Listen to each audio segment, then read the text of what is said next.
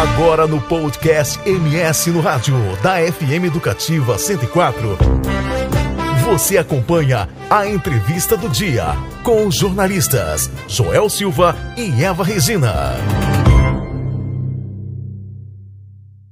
Laços de família, genealogia, história e curiosidades na formação da sociedade sul-mato-grossense. Isso é o fruto de 15 anos de pesquisas do advogado Flávio Afonso Barbosa. A publicação tem a chancela do Instituto Histórico e Geográfico de Mato Grosso do Sul e perpetua a memória da luta de pioneiros. Flávio, bom dia, tudo bem? Bom dia, Joel. Fala um pouco pra gente desse livro aí que, que aborda aí, né, muitos pontos da história do Estado. O que, que te motivou aí é, a, a, fazer essa pesquisa que, que é extensa, né, Flávio? É, começou para sanar uma dúvida que todos nós temos, de onde viemos.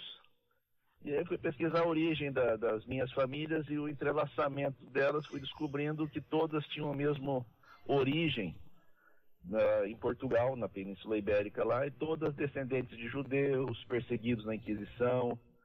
E foi espichando, a, a, a pesquisa foi espichando, espichando, e a obra ficou com 608 páginas, né?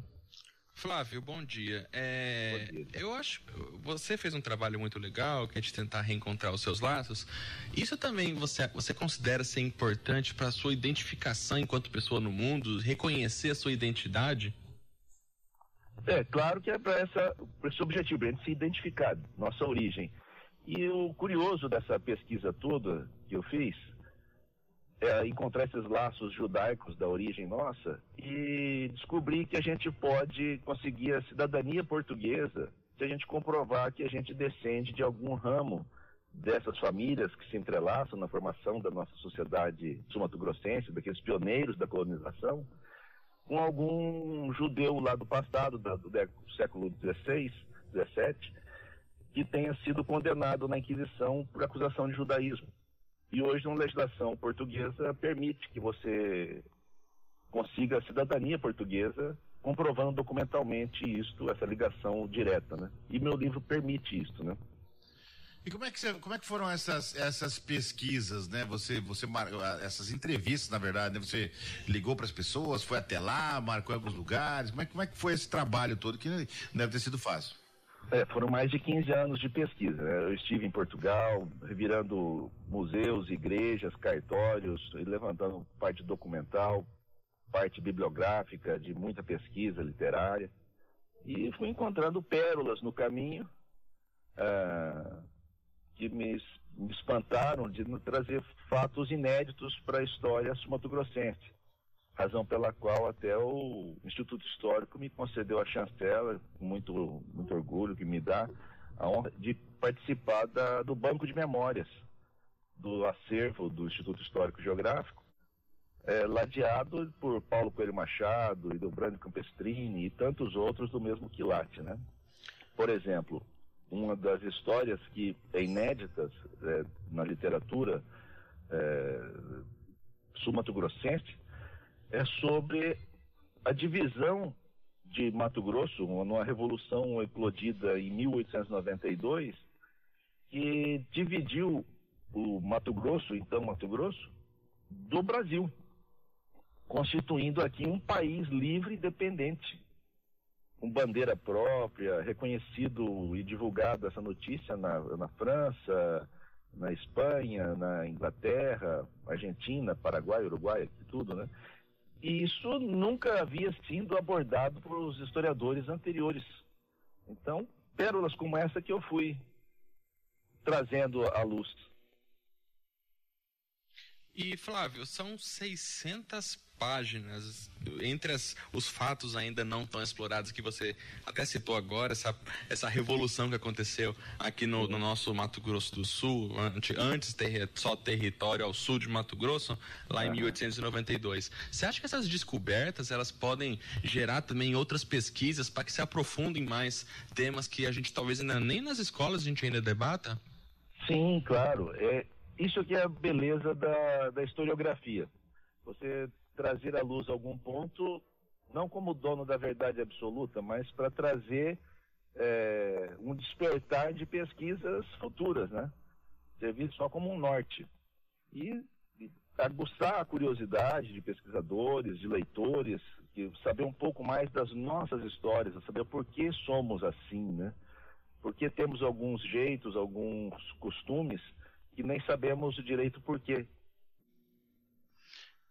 E Flávio, é, você se tem essa questão da gente ser, por que nós somos assim? E dá para é. falar também do como ocorre, como ocorreu ao longo do tempo a influência, a influência da cultura paraguaia aqui em Mato Grosso do Sul? Isso também é uma outra riqueza muito grande que eu trouxe. Eu trouxe detalhes da, da Guerra do Paraguai nessa, durante essa início da colonização do Mato Grosso do Sul, né, do sul de Mato Grosso na época, né? É, fatos que às vezes ficaram escamoteados dos livros é, históricos, né? Exemplos assim, é muito enaltecida a retirada de Laguna, que nada mais foi do que uma fuga, não um enfrentamento no campo de batalha, mas uma fuga do nosso exército da fronteira até a região de Coxinha ali, né?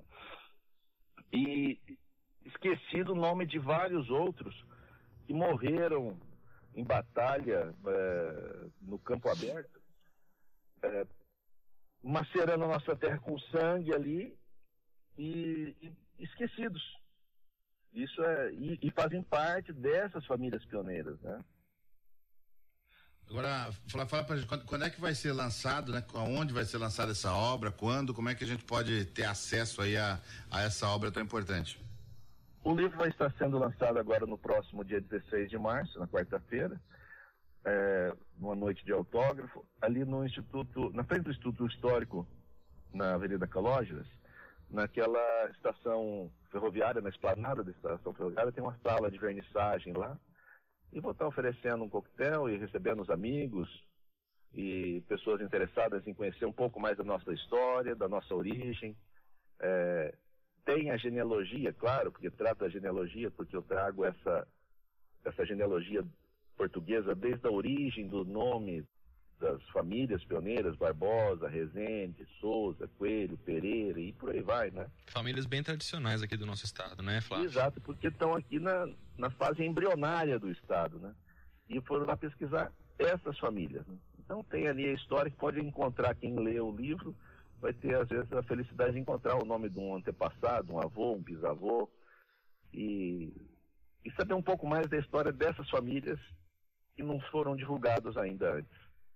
Agora 7h38, para quem está acompanhando o MS no rádio, nós acabamos de conversar com o Flávio Afonso Barbosa, ele que é o autor de Laços de Família, Genealogia, História e Curiosidades na Formação da Sociedade Sumato-Grossense, que vai ser lançado aí no próximo dia 16, quarta-feira, lá na Esplanada Ferroviária. Flávio, muito obrigado, pela, muito obrigado pela sua participação e um excelente fim de semana e um bom lançamento do livro. Muito obrigado, eu que agradeço. Você conferiu a entrevista do dia com Joel Silva e Eva Regina no podcast do MS no rádio da FM Educativa 104.